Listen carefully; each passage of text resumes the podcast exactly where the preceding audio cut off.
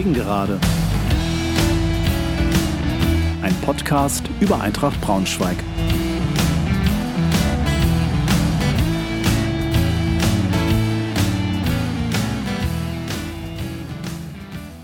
Hallo und herzlich willkommen zur 94. Folge der Gegengerade. Freue mich sehr, dass ihr wieder dabei seid. Heute mit einer Nachschau zum Spiel gegen den SC Verl sowie einer Vorschau auf das Spiel bei 1860 München.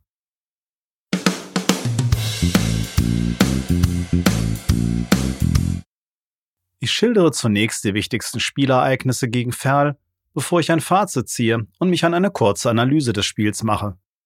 Ich komme darauf zu sprechen, was mich nachdenklich stimmt, aber auch, was mich hoffnungsfroh stimmt. Im Vorfeld der Partie gegen 1860 München habe ich mich mit Felix Hiller unterhalten, dem Fanbeauftragten der 60er.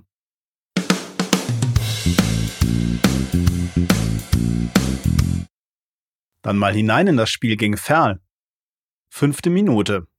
Ein Schuss von Ferl aus 20 Metern Richtung rechtes unteres Eck. Guckt ein zögernder Jasi um den Pfosten herum. Neunte Minute. Rabihic wird auf der rechten Seite freigespielt, hat viel Platz und flankt an den zweiten Pfosten. Lach köpft den Ball an Marks Oberarm, von wo er ins Tor geht. Die Führung der Gäste. 30. Minute. Erster ernsthafter Abschluss von Eintracht. Müller zieht von der rechten Strafraumseite Volley ab, Ferzkeeper Brüseke pariert den Ball. 34. Minute.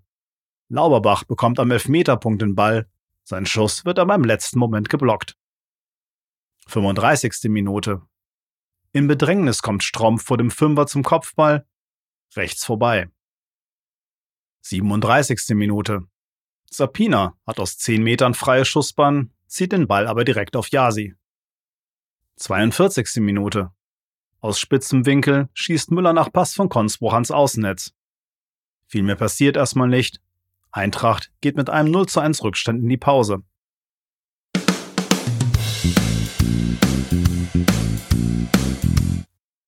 Die zweite Hälfte. 48. Minute. Ein Klärungsversuch nach einem Ferler Freistoß landet vor den Füßen von Lannert, dessen Abschluss ins kurze Eck Jasi parieren kann. 50. Minute. Schuss von Putaro aus 20 Metern. Jasi kann den eher zentral geschossenen Flatterball abwehren. 53. Minute. Wiebe grätscht eine flache Hereingabe knapp neben das eigene Tor. 55. Minute. Erneut hält Jasi einen Abschluss von Ferl sicher. 59. Minute. Der kurz zuvor eingewechselte Kobi mit einem technisch anspruchsvollen Chip auf Ihorst, dessen Abschluss an den rechten Pfosten klatscht. Müller macht den Ball nochmal scharf und bringt ihn zentral vors Tor, wo Henning goldrichtig steht und den Ball über die Linie drückt. Der Ausgleich für die Eintracht. 68. Minute. Riesenglück für Eintracht. Henning vertändelt den Ball vor dem eigenen Strafraum. Corbus könnte im Strafraum den rechts blank stehenden Putaro bedienen, entscheidet sich aber frei vor Yasi für einen Abschluss. Außenpfosten. 74. Minute. Erneuter Abschluss von Ferl aus spitzen Winkel und erneut ist Yasi zur Stelle. 85. Minute. Fernschuss von Putaro, knapp am Tor vorbei. 92. Minute. Kobi nochmal mit einem Abschluss, drüber. Kurz darauf ist Schluss. Das 1 zu 1 rettet Eintracht über die Zeit.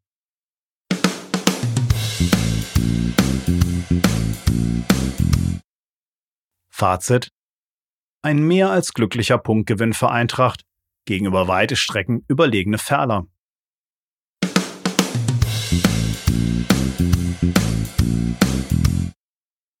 Meine Analyse schaut wie folgt aus. Wie baut man einen Gegner am besten auf, der aus den letzten zwölf Partien genau einen Sieg geholt hat und auf Platz 16 steht. Richtig, man lässt ihn ein frühes Tor erzielen. Das geldgesperrte Fehlen der beiden Innenverteidiger Behrendt und Schulz machte sich nicht nur in dieser Szene bemerkbar. Allgemein hatte die Defensive der Eintracht einen ziemlich gebrauchten Tag erwischt. Dass Ferl über eine gute Offensive verfügt, sollte angesichts von jetzt 35 geschossenen Toren, genauso viel wie Kaiserslautern, nicht unbedingt überraschen. Daher dürfte es auch kaum der Plan gewesen sein, den Ferlern derartig viel Platz zum Spielen zu lassen. Ferl ist aber ebenso Schießbude der Liga und hat die meisten Gegentreffer kassiert. Also eine durchaus knackbare Defensive. Das wiederum hätte aufgrund der Ferler Spielweise bedingt, dass man eine eigentlich eigene Stärke ausspielt, nämlich Umschaltmomente zu nutzen. Ferl gibt nach vorne konstant Gas und ist hinten dadurch immer mal anfällig. Aber mit dem behäbigen und ideenlosen Spiel der Eintracht an diesem Tag ließ man den Gegner sich immer wieder sortieren. Es spricht Bände, dass trotz der eigentlich optisch teilweise drückenden Überlegenheit der Ferler und bei allen Unzulänglichkeiten in Eintrachts Offensivspiel an diesem Tag dennoch ein paar gute Chancen heraussprangen. Was wäre gewesen, wenn man es mal mit einem strukturierten Aufbauspiel versucht und hier und da mal ein paar mutigere Pässe gespielt hätte? Irgendwie fehlt es gerade an Selbstbewusstsein und auch an der nötigen Entschlossenheit. Ein gutes Beispiel hierfür ist trotz seines Tores Henning, der nicht nur durch seinen Riesenbock vor dem eigenen 16er öfter mal negativ auffiel. Zum Glück ist Jasi hinten wieder eine sichere Bank gewesen. Wie Ferls Trainer nach dem Spiel sagte, wenn du nach Braunschweig fährst und hinterher mit einem Punkt eigentlich unzufrieden sein musst, sagt das schon viel aus.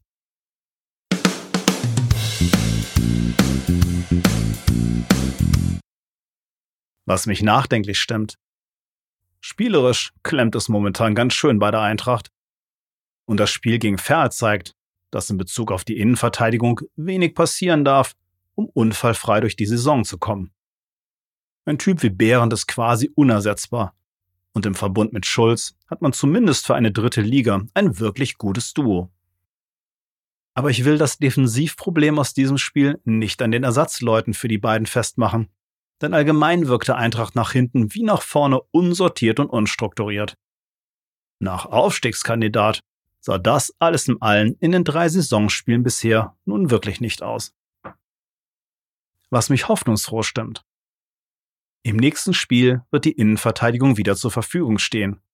Krause wird hoffentlich auch wieder vollständig fit sein, genau wie Lauberbach Luft für 90 Minuten haben. Zusätzlich hat man einen Fabrice Hartmann in der Hinterhand, der nochmal neuen Schwung bringen könnte. Nach den Turbulenzen im Kader wegen Corona und Sperren besteht die Hoffnung, dass sich jetzt wieder eine Stammformation herausbilden wird, die punktuell immer mal aufgrund der qualitativ sehr guten Breite des Kaders weitere Optionen offen lässt. Und auch bei schwächeren Leistungen arbeitet sich das Team immerhin Torchancen heraus. Haken wir den holprigen Rückrundstart einfach ab und fangen in München nochmal neu an.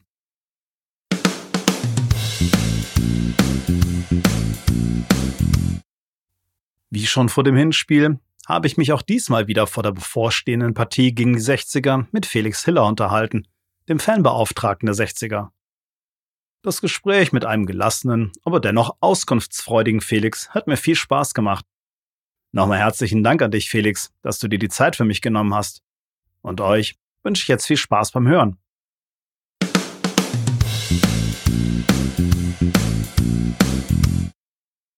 Heute bei mir zu Gast im Vorfeld der Partie 1860 München gegen die Eintracht ist der Felix Hiller, der Fanbeauftragte der 60er. Grüß dich, Felix. Schön, dass du dabei bist. Thomas, grüß dich. Hallo. Felix, nett, dass du dir extra Zeit für mich nimmst. Die erste Frage natürlich in Corona-Zeiten und gerade bei den ja durchaus gebeutelten 60ern, was Corona angeht. Ähm, wie geht's dir persönlich, deiner Familie und ähm, wie ist gerade die Situation bei den 60ern? Also äh, mir persönlich geht's gut, der Familie geht's auch gut. Wir hatten tatsächlich jetzt auch über die zwei Jahre hinweg im näheren familiären Umfeld, glaube ich, nur ein oder zwei Corona-Fälle, also sind tatsächlich auch familiär da ganz gut durchgekommen. Gut. Ja, du hast es angesprochen, die Löwen ähm, nach dem Pokalspiel etwas gebeutelt gewesen, äh, was Corona angeht. Ähm, den Jungs, die es erwischt hatte, ging es aber auch durchgehend gut, also nur mit leichten Symptomen und ähm, ich gehe davon aus, dass wir auch hoffentlich am Sonntag dann wieder auf sie zurückgreifen können. Das hört sich gut Ohne an. Ohne zu viel zu verraten. Ja, gut. ähm, tust du, glaube ich, nicht. Also drück mal alle Daumen, dass das Spiel stattfinden wird, denn ich werde auch dabei sein. Also die Fahrt nach München nicht umsonst ertreten. Ähm, ich selber war da nicht betroffen, aber andere Fans, die waren schon in Würzburg, um dann zu erfahren, ach nee, Spiel findet doch nicht statt ist im Moment leider so ein bisschen immer Lotteriespiel, ähm, ob das stattfindet oder nicht. Das macht es ein bisschen ärgerlich. Wie auch immer, Felix, wir wollen ein bisschen über die Saison der 60er reden und wie ihr dahin gekommen seid, wo ihr gerade seid. Am Moment seid ihr Achter mit 35 Punkten, allerdings auch erst 22 von 24 Spielen gespielt. Also ihr habt noch ein bisschen Nachholbedarf, noch ein bisschen Chance, nach oben zu rutschen. Ähm, was ich mal angeguckt habe, ihr seid jetzt nicht groß auffällig, weder was Tordifferenz angeht, noch was Heim- oder Auswärtsstärken, Schwächen angeht. Das ist relativ ausgeglichen. Ähm, was erstmal aufgefallen ist, ihr hattet ähm, nach so einem eigentlich ja ganz, ganz ordentlichen Einstieg in die Saison, ja, das erste Saisontor, darfst du dich noch für bedanken, Marcel Bär, ehemaliger Braunschweiger, gleich um 1 zu 0 Sieg gestartet. Ähm, ihr habt eine relativ lange Unentschieden-Phase gehabt. Ja, die kam ja ähm, oder ist ja mit euch gestartet. Genau. Also äh, wir haben ja tatsächlich ähm, bis zu euch, glaube ich, nur gegen, in Anführungszeichen, nur gegen Lautern damals verloren gehabt. Ansonsten relativ gut in die Saison gestartet und dann genau, ähm, uns aus angucken. Also 1-0 gegen die Kickers aus Würzburg angefangen, dann unentschieden in Wiesbaden, dann Darmstadt aus dem Pokal gekegelt. Ähm, genau. Genau, dann habt ihr ein 1 zu 1 im, im äh, Derby gespielt gegen Türkgücü. Dann äh, in Kaiserslautern verloren, hast du angesprochen. Ähm, das habt ihr gleich wieder mit 3 zu 0 verloren. Das habt ihr gleich wieder wettgemacht mit 3 zu 0 gegen die Viktoria Köln. Ja, und das erste Spiel, was wir uns ein bisschen näher angucken, natürlich das 1 zu 1 in Braunschweig, ja durchaus spektakulär. Danach kam die Unentschieden-Serie, aber steigen wir mal gerne ein mit dem, mit dem Spiel in Braunschweig. Wie hast du es in Erinnerung? Nicht gut. Also, also ähm, wobei ich ganz ehrlich sagen muss, dass ähm, als das als wir das Tor geschossen haben, war mir klar, das Spiel ist noch nicht zu Ende. Ähm, dafür kenne ich leider den Verein auch äh, zu gut, als dass ähm, ja, es gibt wenige Spiele, die bei uns ähm, schon vor der 90. Minute zu Ende sind. Mhm. Also ja, da haben wir in diesem Jahr dann äh, vielleicht ein 6 zu 0 gegen Freiburg dabei gehabt. Da war das Spiel schon vorher klar, aber es sind die seltensten Spiele, in denen wir sagen, okay, in der 80. Minute kann man sich mal entspannt zurücklehnen und ähm, das Spiel einfach nur noch schauen. Dementsprechend war mir klar, okay, da passiert noch was. Ich bin dem, dem bestätigt worden. Ähm, der, der Ausgleich kam noch. Von dem her natürlich ähm, nicht die besten Erinnerungen an das Auswärtsspiel bei euch. Mal gespannt. War es ein Elfmeter, da war keiner? Ich sag nein. Das ist fair, weil ich glaube, also es, ähm, ich mache da äh, Schiri überhaupt keinen Vorwurf. Das war wahnsinnig schwer zu sehen. Wir haben später in den ähm, im, im Fernsehen hast du immer 24 Standbilder und super Zeitlupen aus acht Kameraperspektiven. Ähm, da sah man es nicht an Arm gesprungen, aber also, also in der Situation sage ich schon, klar war es ein Elfmeter, aber ja. das ist natürlich äh, beim Fußball immer aus der Emotion herausgeboren.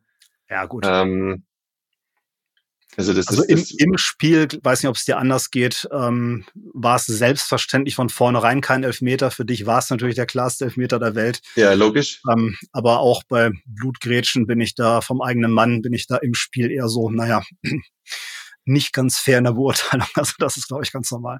Ja, ich glaube, man braucht da jeweils immer so ein bisschen Abstand, ähm, ja. um da das dann doch mal ein bisschen emotionsloser dann äh, ja. sich anzuschauen. Absolut. Aber du hast tatsächlich so ein bisschen die Befürchtung gehabt, dass das eintrat, ähm, was dann eben auch eingetreten ist. Naja, weil es war einfach durchgehend ein sehr, sehr knappes äh, Spiel, ähm, bei dem ich sage, wenn ich mich recht erinnere, wir in der ersten Halbzeit doch äh, sicherlich die eine oder andere Chance hatten, die wir liegen lassen haben und dann ist es dann leider doch im Fußball. Ja. Genau.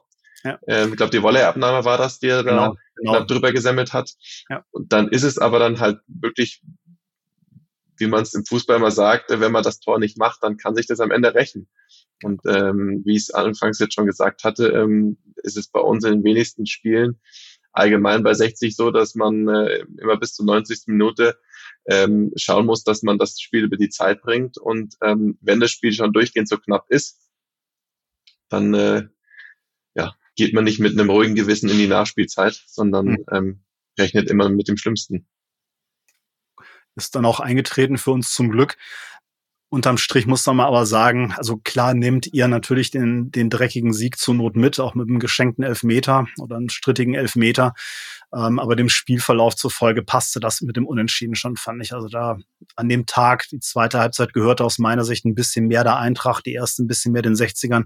Das passte unterm Strich irgendwo schon. Oder wie würdest du es abschließend bewerten? Ich würde das genauso bewerten. Also ähm, als das Tor gefallen ist, habe ich gesagt, geil, ähm, jetzt hast du eine schöne Heimfahrt vor mhm. dir. Ähm, aber ähm, ja, es wären, wären, wären, wären drei Punkte gewesen, die man gerne mitgenommen hätte. Wobei, wie du es auch am Ende sagst, ist ein 1 zu 1 äh, eine faire Punkteteilung bei dem Spiel gewesen. Ja. Dann kam, ich hatte es angesprochen, die Unentschieden-Phase. Also aus sieben Spielen habt ihr sechs Unentschieden ähm, geholt, eine Niederlage darunter ich meine, 60er sind ja schon so zu Beginn der Saison, wie ich es in Erinnerung habe, ein bisschen mit dem Anspruch, ja, knapp verpasster Aufstieg im letzten Jahr. Das holen wir jetzt dieses Jahr mal nach. Ihr seid ja schon mit Ambitionen eigentlich in die Saison gegangen. Es ist ja nicht nur letzte Saison gewesen. Einordnen? Es ist ja nicht nur letzte Saison gewesen. Es ist ja, ja. Ähm, in der Saison davor auch schon so gewesen, dass wir mehr oder weniger bis äh, zwei, Ta zwei Spieltage vor Schluss oder sogar bis zum letzten Spiel dann noch die Chance gehabt haben, da auf dem Relegationsplatz zu rutschen. Von dem her ist es natürlich logisch, dass da auch im Vereinsumfeld so wie 60 einfach gestrickt ist, eine gewisse Erwartungshaltung auch heranwächst. Mhm. Ähm, man hat jetzt vor der Saison keine großen namhaften Abgänge ähm, gehabt, ähm, konnte sich ähm, auf zwei, drei Positionen auch nochmal gut verstärken. Und logisch ist dann ein, eine gewisse Anspruch oder auch eine gewisse Erwartungshaltung da, dass es in dem Jahr dann klappt mit einem Aufstieg in Liga 2. Mhm. Aber ähm, am Ende zeigt sich, womit wir in den letzten zwei Jahren ganz gut gefahren sind, dass wir diese Erwartungshaltung immer relativ runtergeschraubt haben. Auch äh, Michael Kölner nie äh, den Aufstieg als das Ziel ausgerufen hat. Mhm. Ähm, weil natürlich dann doch, es ist immer noch eine junge Mannschaft. Wir haben erfahrene Spieler, aber es ist trotzdem noch eine junge Mannschaft. Und in München ist natürlich der Druck von außen dann auch immer enorm. Und ja. wenn es dann mal nicht läuft, ist es, wenn man diese Erwartungshaltung dann an die Mannschaft hat, für die Mannschaft auch nicht einfacher, dann wieder in die Spur zu finden. Ähm, dementsprechend äh, war es vielleicht auch mal nicht schlecht, dass man da in dieser Erwartungshaltung relativ früh dann auch gedämpft wurde und äh, jetzt hat mit einer ganz anderen Herangehensweise auch wieder die Spiele angehen kann und mhm. einfach ruhiger auch wieder die Spiele streiten kann. Mhm. Das heißt, so diese Serie hat, wahrscheinlich gab es am, am Anfang ein bisschen Unruhe, aber hat die Fans auch wieder so ein bisschen eingefangen? Ich weiß nicht, ob das unbedingt immer die Fans sind. Also ich glaube, einen großen Anteil hat da die Medienlandschaft in München, die da relativ schnell mit solchen Worten auch immer um sich wirft. Okay. Von Fanseiten haben wir tatsächlich nie irgendwie ähm, auch ich in meiner Funktion irgendwo Rückmeldung bekommen, es läuft scheiße und wir haben keinen Bock oder sonstiges, sondern mhm. da war immer die Unterstützung da, egal, ähm, man muss ja sagen, es waren zwar viele äh, Unentschieden, aber es war auch keine Niederlage mit dabei.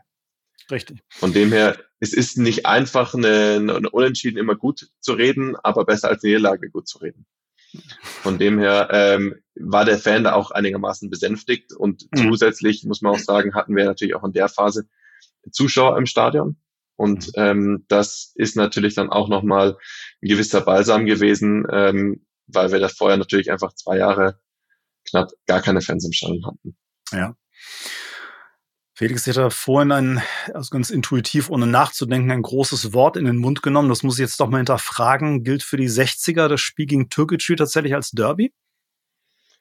Ähm, die einen sagen ja, aber im Prinzip gibt es dieses Derby gar nicht mehr. Also für, für den eingefleischten Löwen ist das Derby 60 gegen die Roten 1. So. Ja. Also ähm, das Rote 2 schon das kleine Derby, unter Haching war immer das S-Bahn-Derby.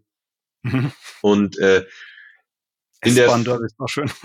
ja, es ist äh, Giesing eine Station, dann bist du, ja. bist du schon unter Haching. Nein, aber äh, tatsächlich das Spiel gegen Türkgücü wird von den einen als, ja, es ist ein Münchner Derby gesehen, aber ich sag mal so, tatsächlich in der eingefleischten Löwenszene wird es nicht als mit diesem Derby-Charakter ähm, mhm. angesehen, wie es das andere oder das Münchner Derby ist. Ja, okay, verstehe. Ähm, es gab von außen betrachtet dann einen Brustlöser. Das war das Pokalspiel gegen Schalke, das mit 1 zu 0 gewonnen wurde. Ähm, denn anschließend gab es auch mal ein lockeres 6 zu 0 in der Liga gegen Freiburg 2.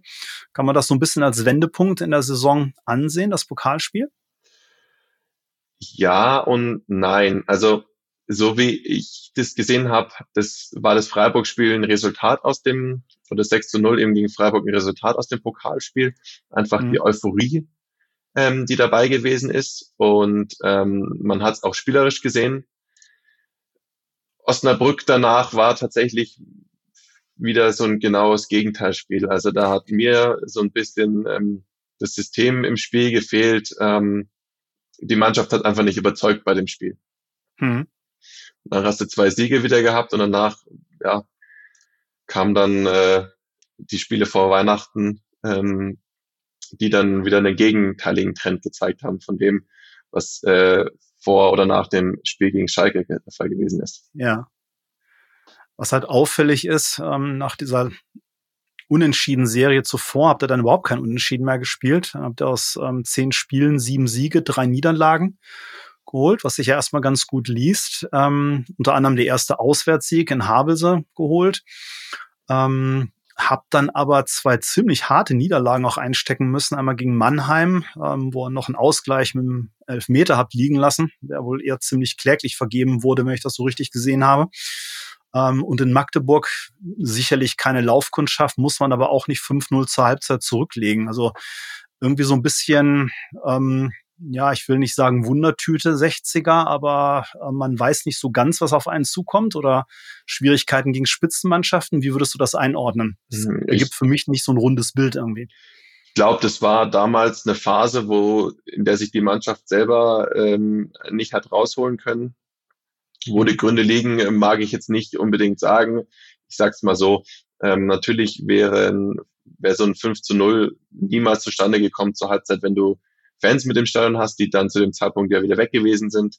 Mhm. Ähm, gegen Mannheim ähm, kann man das auch, äh, kann man auch den Ausgleich machen per Elfmeter und dann, glaube ich, äh, läuft das Spiel ganz anders. Dann hatten wir auch Chancen, ähm, in Führung zu gehen bzw. auszugleichen und dann macht Mannheim auch kein 3 zu 1. Also will ich dieses Spiel tatsächlich mal nicht so hoch setzen. Aber natürlich, glaube ich, hat die Niederlage dann auch ja, mit dazu geführt, dass wir gegen Magdeburg dann ja ein doch, man muss es sagen, klägliches Spiel, zumindest klägliche erste Halbzeit abgeliefert haben. Mhm. Ähm, danach gab es ja eine Systemänderung auch von Michael Kölner, mhm. hat dann auf eine Dreier- bzw. Fünferkette umgestellt. Und ich glaube, das hat der Mannschaft äh, relativ gut getan, einfach heraus, dass man defensiv sta deutlich stabiler gestanden ist und sich dann auch äh, in der Offensive wiederum ähm, ja mit der Zeit auch sicherer wurde. Man hat Stefan Lex gehabt, der aufgeblüht ist in der Zeit. Marcel Bär, aktuell Top-Torschütze bei uns jetzt, glaube ich, mit acht oder neun Saisontreffern, mhm. die in der Zeit dann gegen Dortmund und dann auch gegen Würzburg vor Weihnachten dann auch nochmal eine Kehrtwende ähm, auch in unserer Serie dann äh, eingeläutet haben und seither auch ungeschlagen. Ausgenommen mhm. vom Pokal. Von dem her würde ich nicht sagen Wundertüte, sondern ähm, aktuell eine Mannschaft, mit der man ähm, zu rechnen hat. Kleiner Blick. Verzeihung. Ähm, ich mache mal kurz einen Cut. Die Mannschaft hatte ja auch nach dem Spiel in Magdeburg eine Reaktion gezeigt. Hat ja dann ähm, in Dortmund gewonnen, hat in Würzburg gewonnen. Ähm, momentan, wie gesagt, mit zwei Spielen Rückstand oder zwei Spielen zu wenig auf dem achten Platz. Aber wie immer, wie eigentlich jede Saison ist die dritte Liga ja wahnsinnig eng. Wenn ihr jetzt mal bis zum letzten Spieltag, ähm, wo ihr nochmal in, in, in Köln gewonnen habt, ähm, so ein Fazit ziehst, ähm, wie bewertest du den bisherigen Saisonverlauf und wo glaubst du, wird die Reise hingehen für die 60er? Ja, also zu bewerten ist, ist schwierig. Ähm, wir haben es ja schon angesprochen, das war, war anfänglich relativ gut in der Saison gestartet. Dann äh, die Durchhängerphase mit den Unentschieden und dann ähm, mit den Niederlagen gegen Mannheim und Magdeburg, würde ich sagen, tatsächlich so den Saison-Tiefpunkt gehabt und seither wieder auf einem aufstehenden Ast. Also das Ähm, mhm. Wegen würde ich sagen, auch jetzt, wenn man die Tabelle liest, es sind fünf Punkte bis zu einem Relegationsplatz mit einem Spielrückstand. Ähm, von dem her kann man sagen, eigentlich eine relativ gute Saison bis zum jetzigen Zeitpunkt. Keine überragende Saison, dann würde man auf den Plätzen eins oder drei stehen. Aber es ist eng und von dem her wird es auch bis zum letzten Spieltag, glaube ich, ähm, wenn wir jetzt mal Magdeburg, außer da kommt noch eine Schwächephase, wie es beispielsweise ja. Dresden passiert ist, äh, rausrechnen, gibt's dann, äh, glaube ich, einen Kampf von fünf, sechs Mannschaften bis zum letzten Spieltag, die die Plätze zwei und drei unter sich ausmachen. Und da zähle ich uns natürlich dazu. Mhm. Jetzt habt also meine Eintracht vor der Brust. Ähm, wie würdest du das Spiel einordnen? Was, was kommt da auf uns zu?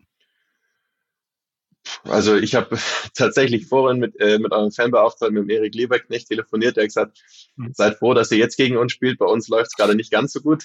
Da habe ich gesagt, das nehme ich sehr, sehr, leider ja. das nehme ich, das nehme ich sehr gerne mit oder das nehmen wir sehr gerne mit. Gleichermaßen habe ich aber auch gesagt, das ist, äh, das ist völlig wurscht. Äh, jedes Spiel muss man, muss neu gewertet werden. Ähm, wir waren auch äh, vor Lautern hat oder bevor Lautern gegen uns gespielt hat, haben sie glaube ich kein Tor geschossen oder und auch nicht gewonnen. Gegen uns mhm. dann nur gewonnen und jetzt sehen wir, wo Lautern jetzt steht. Also es kann auch immer mal sein, dass wir ein Aufbaugegner sind, das ich natürlich für Sonntag jetzt nicht hoffe. Aber dementsprechend ist jedes Spiel neu zu bewerten. Wir haben jetzt äh, die Corona-Fälle, die jetzt wieder zurückkehren. Ich kann noch nicht sagen, inwieweit sie dann für Sonntag eine Option für die erste Elf sind. Wenn ähm, dann ja, glaube ich, haben wir eine ganz, ganz gute Mannschaft mit nur noch zwei Langzeitverletzten, die uns mhm. fehlen. Also da bin ich ganz positiv gestimmt und ich erwarte tatsächlich ein taktisch äh, oder von Taktik geprägtes Spiel. Ich erwarte da kein 3-0 weder in ähm, Braunschweiger noch in unsere Richtung, sondern gehe wieder von einem sehr knappen Spiel aus, so wie wir es auch mhm. in der mhm. Hinserie gehabt haben und hoffe natürlich auf einen äh, Sieg der Löwen.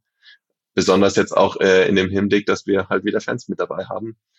Und ja. das ähm, ist tatsächlich bei uns, ähm, Günter Gorenz, der sagt das immer so schön, ähm, ist so unser äh, Faustpfand. Ähm, mhm.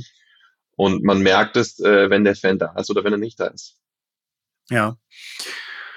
Ähm, so auch zu einer Vorbetrachtung des Spiels gehört für mich so ein bisschen, wo sind aktuell Stärken und wo sind so Verbesserungsbedarfe der Löwen zu suchen, also der Münchner Löwen zu suchen?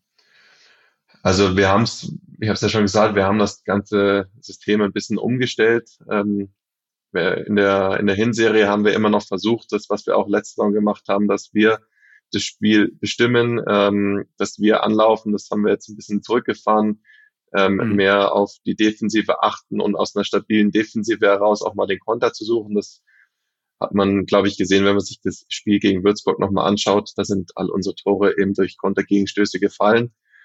Ähm,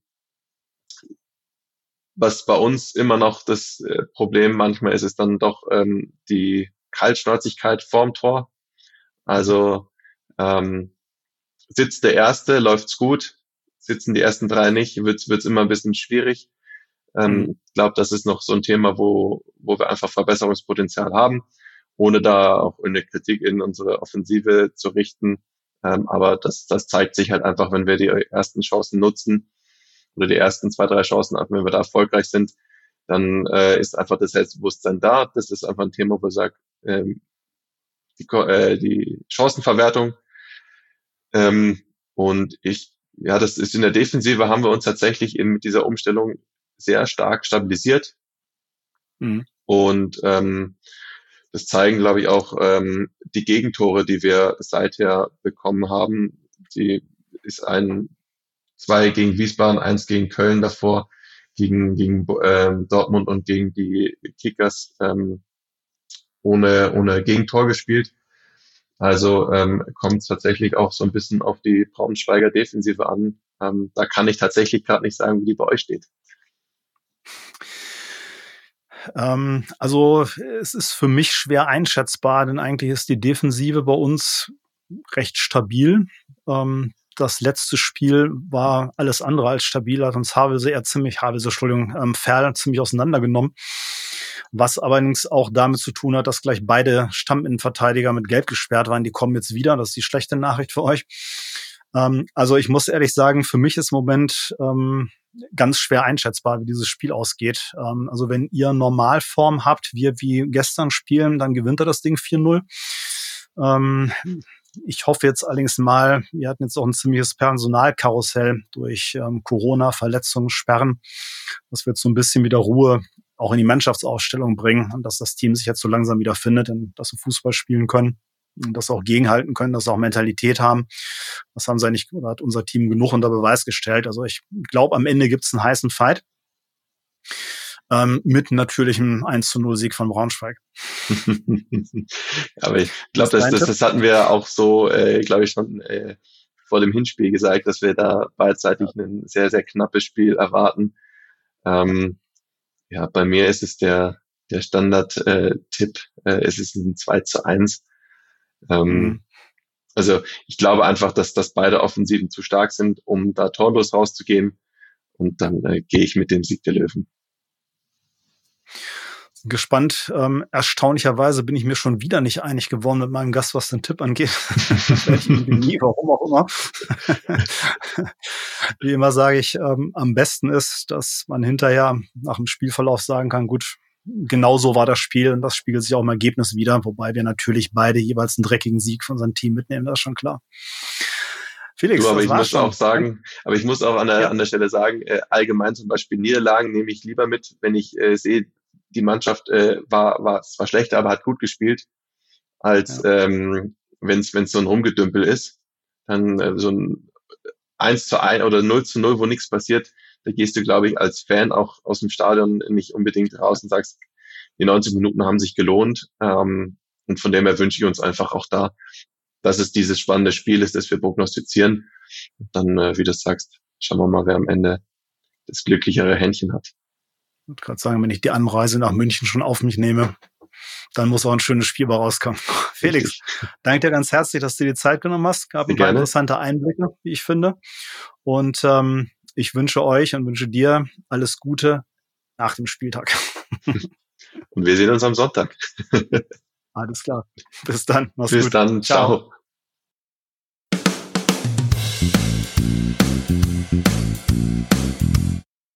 Das war's auch schon wieder für heute. Ich hoffe, ihr hattet ein bisschen Spaß und seid auch beim nächsten Mal wieder dabei. Bis dahin. Tschüss, macht's gut.